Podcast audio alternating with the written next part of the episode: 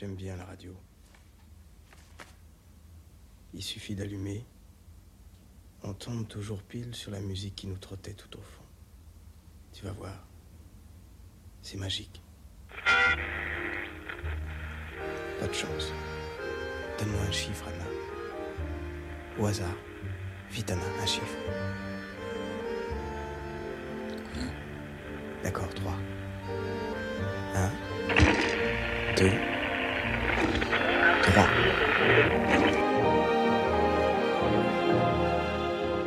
Bonsoir à toutes et à tous sur Radio Campus Paris et bienvenue dans Avant que la mélodie ne s'empare de tout, votre émission mensuelle qui tente en une heure et demie de cartographier la musique de films française à travers le style d'un compositeur ou d'une compositrice. Je suis Coco et je serai votre humble guide dans ce programme musical à travers les époques et les styles, avec toujours une même question posée. Comment compose-t-on une musique pour un film? Comment une musique imprègne-t-elle un plan de cinéma? Comment qualifier finalement le style d'un compositeur nous répondrons à ces questions à travers un cheminement musical allant des évidences aux morceaux plus pointus des compositeurs et compositrices mis en avant, pour proposer finalement une certaine histoire parallèle du cinéma, une histoire plus auditive. Aussi, l'émission vous présentera en alternance des compositeurs dits de patrimoine et de compositeurs actuels, afin d'étendre au mieux le champ de vision sur ce qui fut et est toujours ma première porte d'entrée pour un film, sa musique. Avant que la mélodie ne s'empare de tout, un mercredi par mois à 21h sur Radio Campus Paris. Pour ce soir, plongeons dans la musique de films française de notre temps. Je vous propose le portrait d'un compositeur adulé, césarisé et oscarisé en ces temps de récompenses cinématographiques, et de découvrir à travers ce portrait toute la complexité de sa musique. Commençons tout d'abord par le morceau de la découverte, le morceau qui m'a fait connaître une filmographie. J'avais alors 17 ans. Avec ma sœur, durant un été caniculaire, nous nous étions enfermés dans la salle de jeu de la maison des grands-parents. L'air y était frais, et j'avais récupéré des DVD que je voulais voir depuis longtemps. Par l'affiche Rose Bonbon, son casting 5 étoiles et la promesse de rire et d'esthétisme, nous lançons ce qui reste à ce jour l'un des plus grands gestes cinématographiques mélancoliques, qui ressasse à lui seul tout un imaginaire littéraire et cinématographique. Et tout cela s'incarne finalement à travers l'un des thèmes du film, emblème finalement du personnage principal.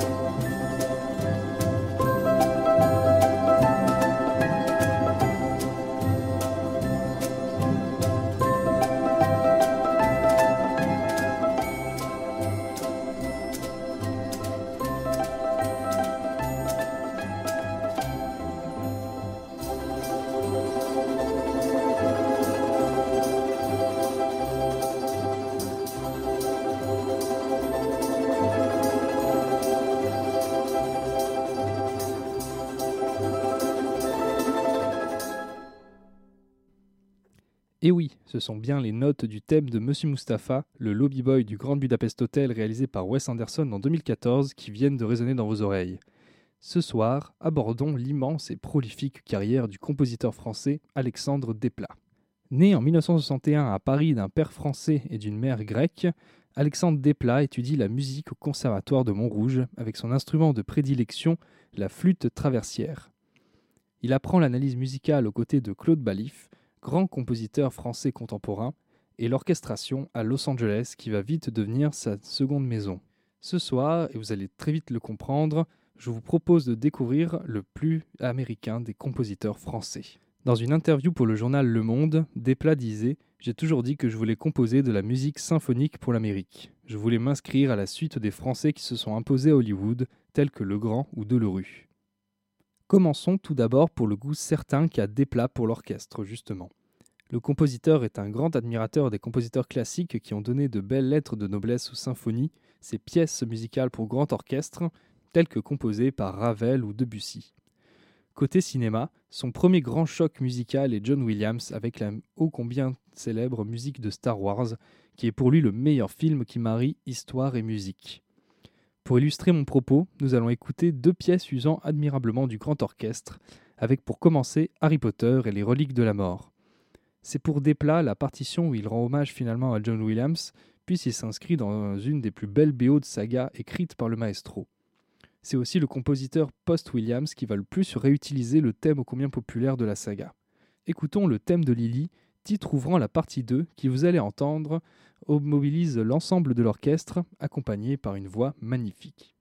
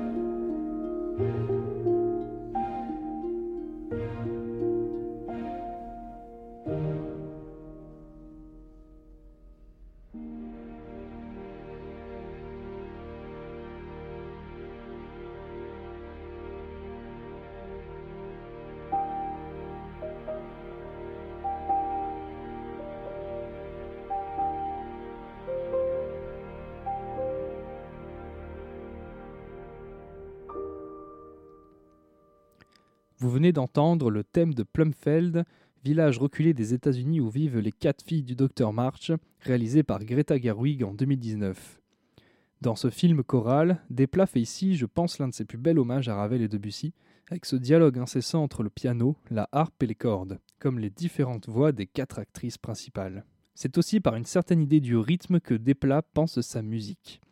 Nous y reviendrons lorsque nous aborderons la filmographie d'un réalisateur américain très connu pour sa réalisation tirée à quatre épingles, mais il est important de constater que les origines grecques de Desplat ont une grande incidence sur sa musique. Dans l'émission Le goût de M, à la question Quel est le son de votre enfance? le maestro répond Le son d'une vaguelette sur une plage grecque. Il développe aussi dans de nombreuses interviews l'influence du compositeur Xenakis, grand compositeur de musique stochastique, autrement dit de musique élaborée à partir de lois et algorithmes mathématiques. Revenons donc sur deux BO sur cet aspect euh, rythmique qui emplit la musique de Desplat, avec pour commencer Zero Dark Thirty de Catherine Bigelow, sorti en 2012, avec sa basse rythmique entêtante orchestrale, enregistrée avec le London Symphonic Orchestra.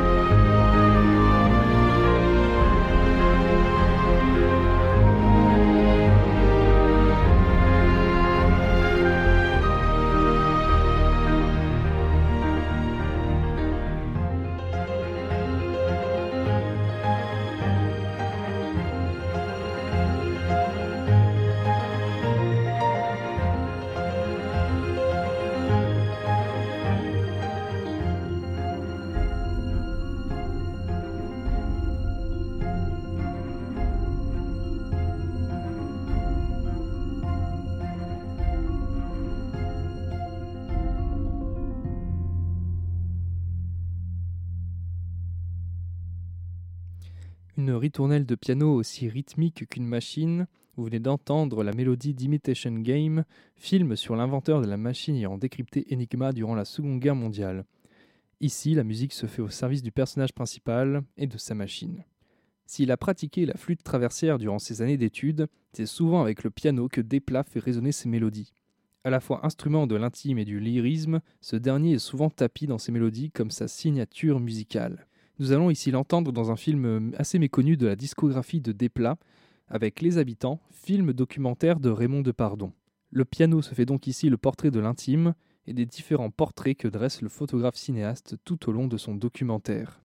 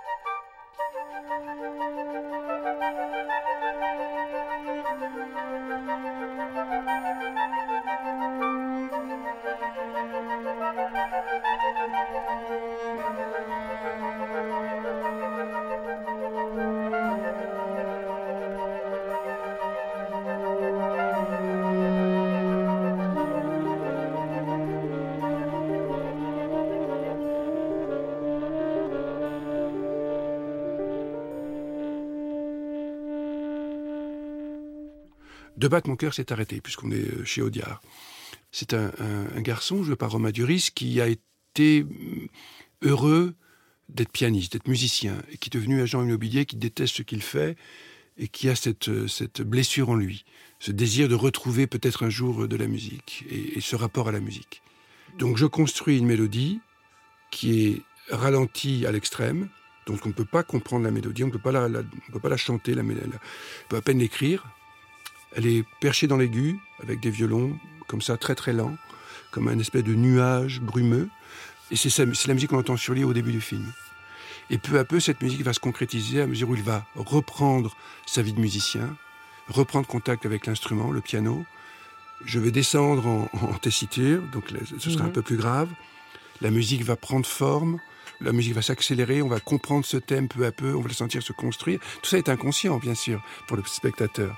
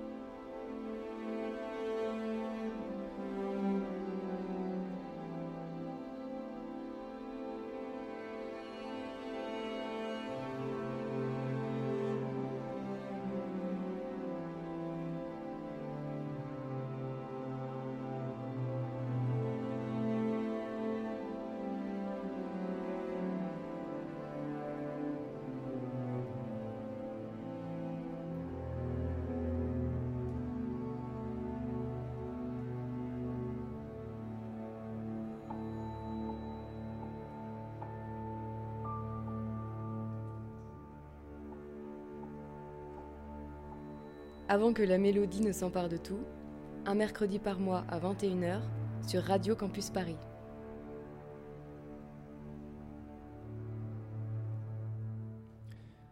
Vous venez d'entendre le formidable piano de De battre mon cœur s'est arrêté, film de Jacques Audiard où le jeune Romain Duris joue ici un pianiste assez torturé. Il est temps d'aborder maintenant la grande collaboration artistique de Desplat, celle qui le lie avec le cinéaste français Jacques Audiard. Desplat pense cette collaboration comme les collaborations compositeurs-cinéastes qui l'affectionnaient adolescent, tels Michel Legrand-Jacques Demy ou Philippe Sarr de Claude Sauté. Il va composer ici la quasi-intégralité des films d'Audiard, avec toujours le même souci de l'émotion portée à l'image. Dans une interview au journal Le Monde, Desplat disait Quand les images d'Audiard sont sèches, ma musique est lyrique. Quand elles sont sombres, elles apportent la lumière. C'est à travers un prophète, sacré au César et à Cannes, que cette citation prend, euh, je pense, sa pleine mesure, avec ici le thème de Desplat mettant en lumière la sécheresse du jeu du jeune prodige Tahar Rahim dans ce lieu ô combien claustrophobique de la prison.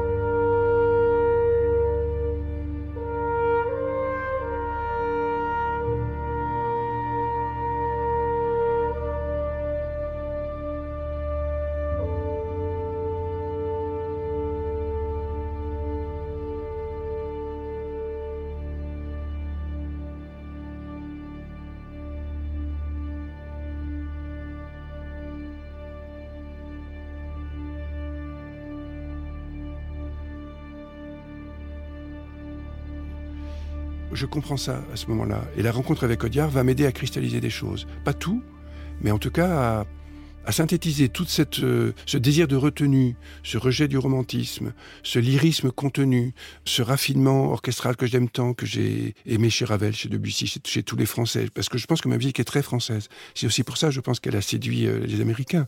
Je n'écris pas comme les compositeurs hollywoodiens. Je n'écris pas non plus comme un compositeur euh, qui aurait été élevé dans la musique allemande. J'écris vraiment comme un compositeur qui a aimé et découvert la musique française avec passion.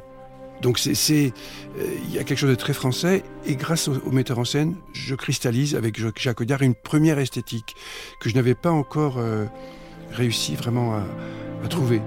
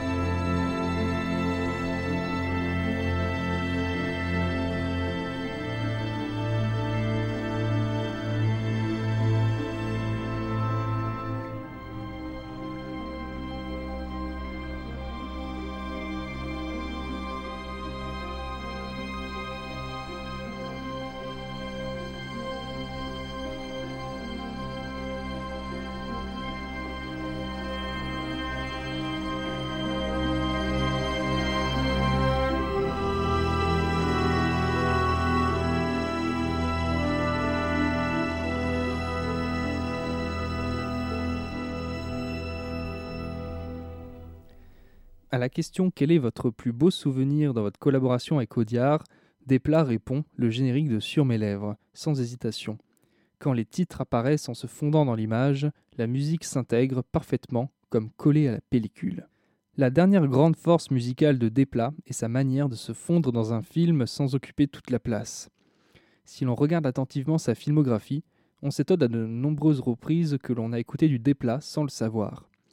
Le film, moi, qui m'a le plus intrigué sur cet aspect est The Tree of Life, réalisé par Trent Malik en 2011.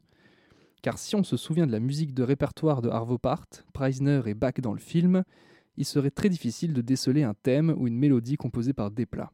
Pour Cinésique, Desplat disait Mais le film est un mystère comme tout film de Terrence, et tant que le film ne sera pas terminé, je ne sais pas ce qu'il en sera de la musique, d'autant qu'il y aura des musiques de répertoire comme toujours, car le réalisateur aime les musiques de concert, de Bach à Berlioz, ou Ligeti. Il a donc un panel de compositeurs qu'il utilise dans ses films, et en particulier celui-là. Tout est résumé en fait dans une autre phrase pour moi du compositeur où il dit Moi je viendrai donc dans les interstices pour ajouter une autre matière. Écoutons donc à travers deux extraits musicaux ce que j'appelle la retenue musicale chez Alexandre Desplat, avec pour commencer Clouds tiré de la BO de The Tree of Life.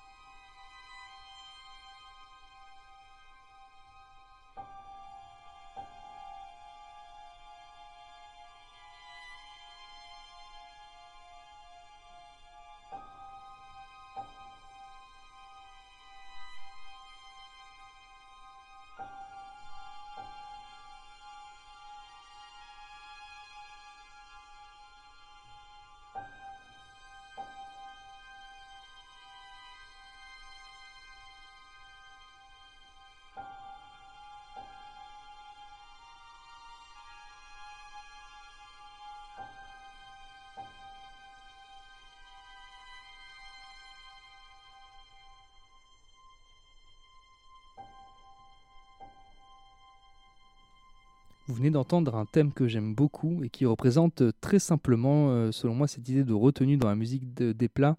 Vous avez entendu le piano du discours d'un roi, film de Tom Hooper où Colin Firth joue à merveille le roi George VI.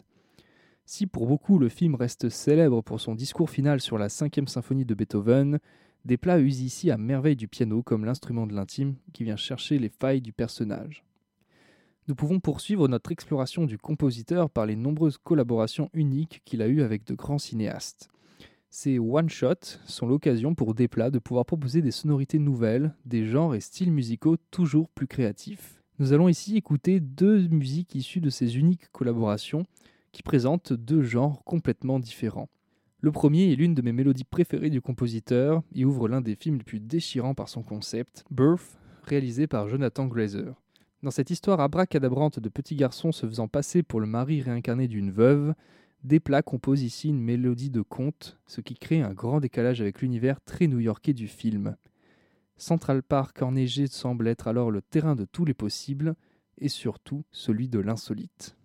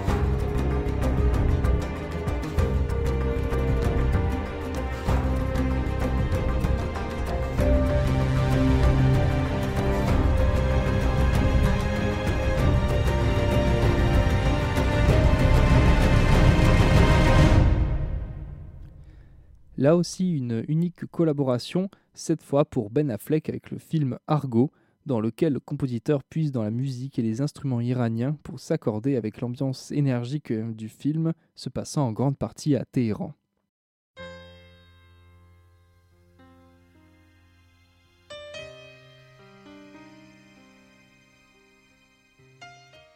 Pour ne pas être le seul occupant et discoureur de cette émission, je vais maintenant laisser la parole à une amie chère pour venir parler à cœur ouvert du compositeur mis en avant.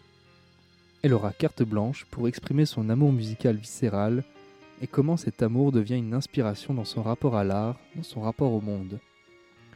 La seule contrainte imposée à cet exercice de style est de choisir un morceau dans la discographie du compositeur, un morceau qui contiendrait l'essence de son discours et de son émotion. Voici venir le temps d'une sensation indélébile qui naît des mots pour se transformer en musique. En somme, voici venir le temps des mots bleus. Aujourd'hui, ces mots bleus seront ceux de Zoé.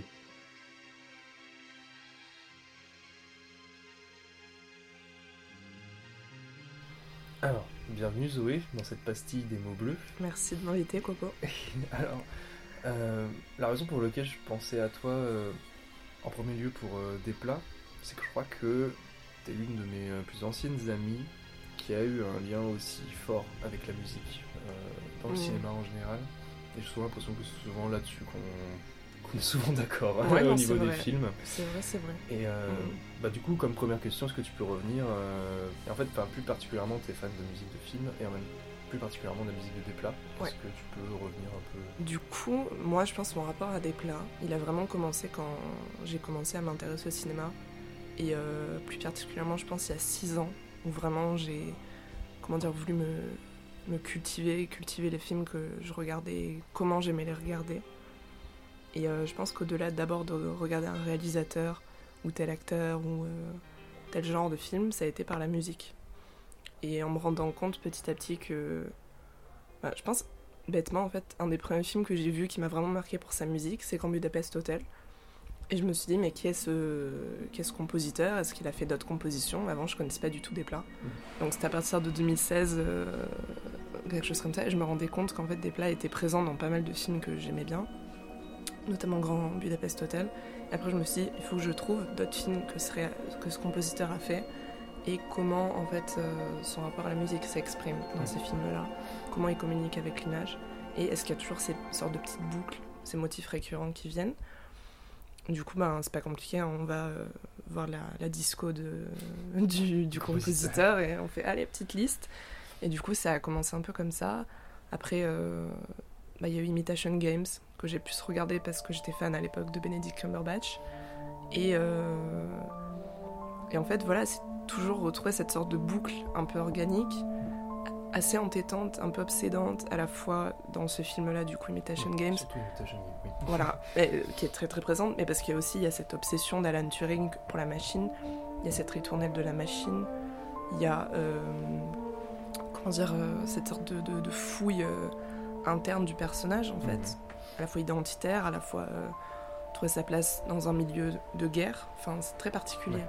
Et en fait, de, de voir que à la fois le thème de la machine, le thème de Alan Turing se retrouve dans certains motifs musicaux.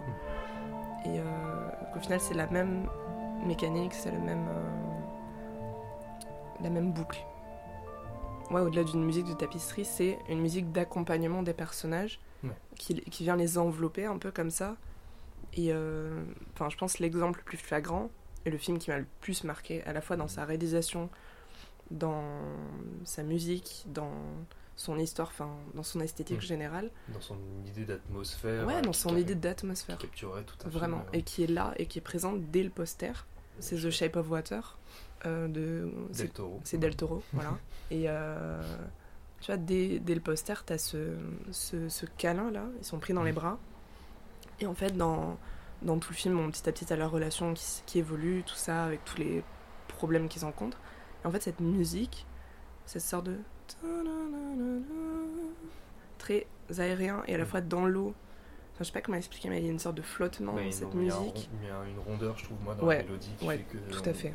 on, identifie ce motif-là au motif aquatique. Et Oui, du coup, bah, euh, tout à fait. ce C'est comme assez abyssal, mais pas une sorte d'abysse qui fait peur. Voilà, c'est ça. C'est une abysse qui est. bah, dans le- encore une fois, dans le poster, on le voit, ils sont entre la surface et ils flottent vraiment au milieu de la mer. Et de toute façon, bah, forcément, même le type de shape of water, enfin, la forme de l'eau, la forme que tu peux donner à ta mélodie aussi. Et comment, en fait, ce motif-là, de cette sorte de petite vague euh, enveloppante, il va le Mm. développer dans. bah, tout au long du film. Enfin, je sais que le motif, il est assez récurrent, mais sans pour autant être euh, too much. Parce qu'il y apporte des variations qui sont propres, par exemple, je sais pas, au moment où ils doivent prendre la fuite, au moment où ils s'embrassent, au moment où, où elle, euh, elle est seule, il y a des motifs très solitaires, des motifs très amoureux, même érotiques, à un moment. Et en fait, euh, c'est fascinant comment il arrive à décliner ce motif, Pour ce motif, comment, pour Pour toutes tout. ces situations, sans jamais se, trop se répéter, et en plus qui rappelle à d'autres motifs Mm. dans ces autres films, quoi. Bah, du coup, moi, ce que, moi, ce que j'aimais beaucoup euh, dans la forme de l'eau, et ce qui, je pense, se ressentait le plus euh, dans cette mélodie-là, et ça me plaisait le fait qu'on en parle tous les deux, c'est que euh, euh, Desplat a souvent la même formule que Rota de dire qu'il est imprégné dans ses musiques de cette idée de la mélancolie joyeuse. Oui. Et surtout Oui, oui. par rapport à la forme de l'eau. Ouais, je trouve c'est assez présent dans la forme de l'eau parce que c'est pas une mélancolie qui, qui va être plombante. Et j'ai l'impression que souvent, dans pas mal de films, ou même dans des musiques, il y a. Enfin, comment dire C'est une mélancolie, mais qui va te t'emporter avec elle un peu vers le bas. Mm. Alors que là, c'est plus comme. Tu vois, ça enveloppe, encore Mm. une fois. Une sorte de mélancolie joyeuse, c'est plutôt ça. C'est c'est dire, ok, on va être mélancolique, mais ensemble. La musique va m'envelopper. Et, euh...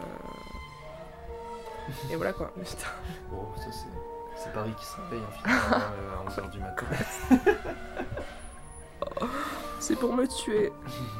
Euh... Non, attends, du coup, je reprends à ta- au niveau de ta question. Cette mélancolie joyeuse, dans un rapport au film, elle est beaucoup plus réconfortante Hmm.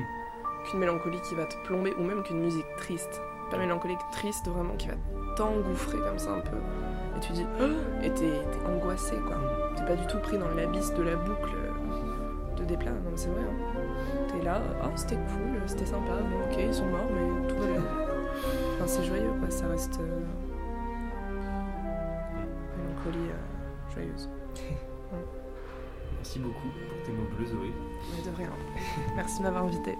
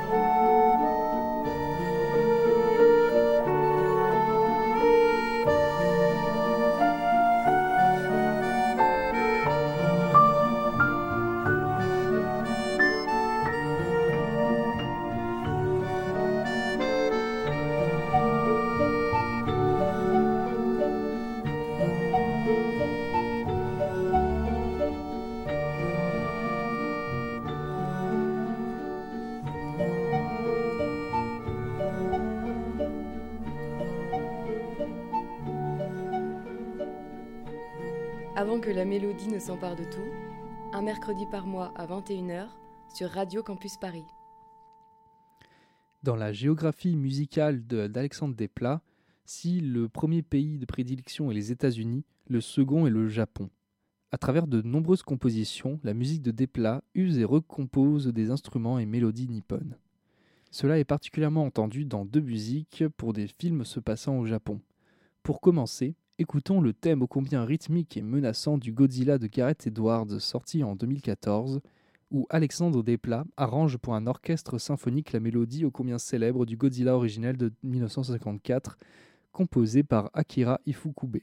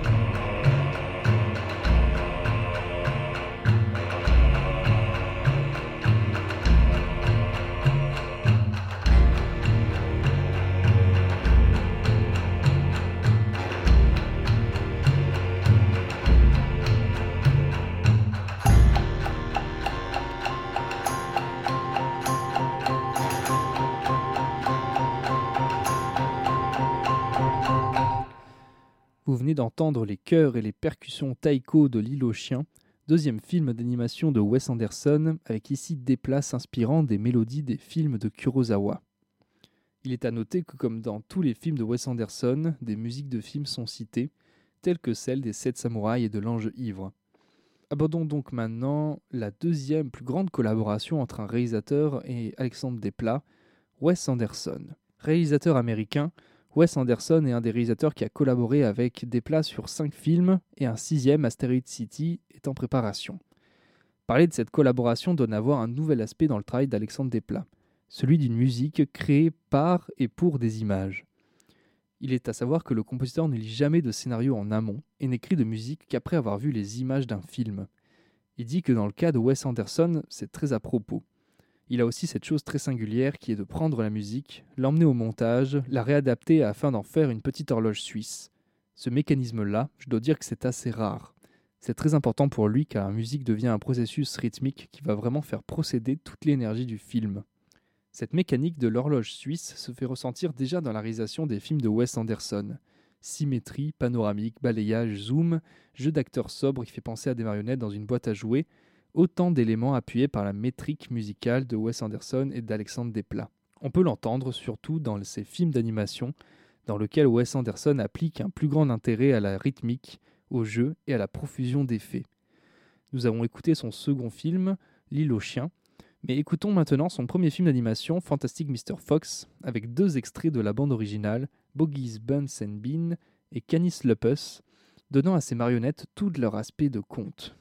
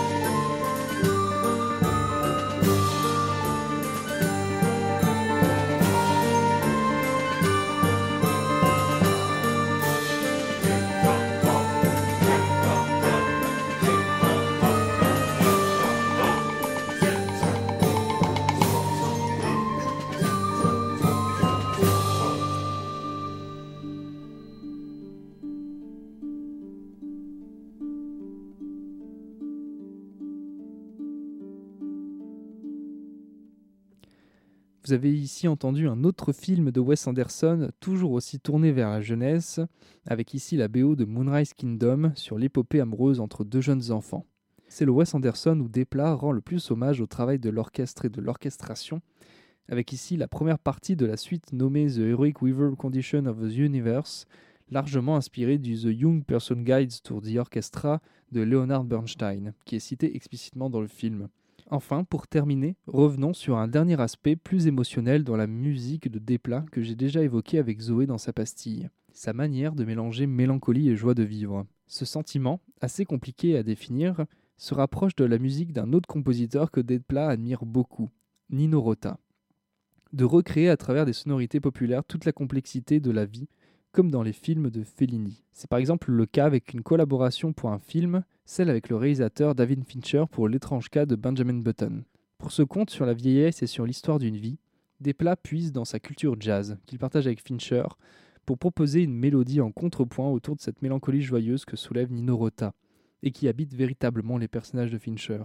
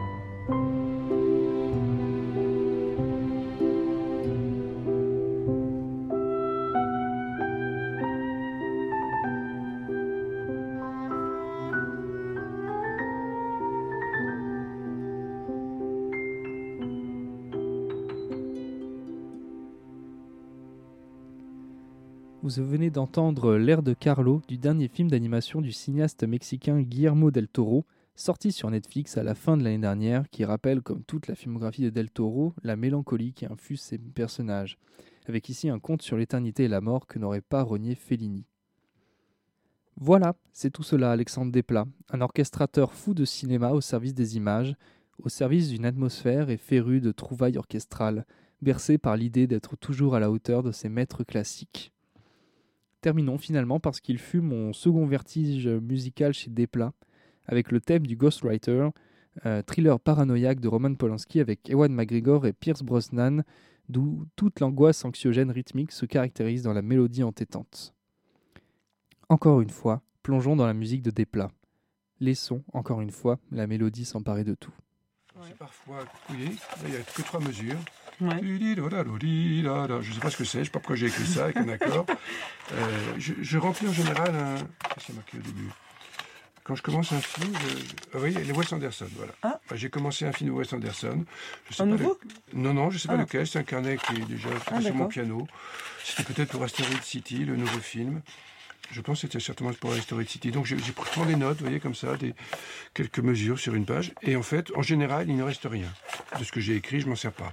C'est-à-dire que ça, c'est quand vous réfléchissez, vous Exactement. jetez des choses. Est-ce que vous écrivez des choses aussi du genre, euh, il faudrait que ça soit comme ci, il faudrait que ce soit comme ça, ou vous écrivez de la musique? Vous écrivez Ah, des non, non. idées ou vous écrivez de Non, la non, musique j'écris de la musique. Ouais, J'écris de la musique. Non, ce que je fais, parfois, je fais des, en début de film, je fais des, des, un espèce de petits tableaux où il y a tous les personnages, comme ça, avec des couleurs différentes. Des choses comme ça. Mais Sinon, c'est, plus, 2000. Là, euh, je sais même pas, j'arrive pas à relire ce que j'ai écrit.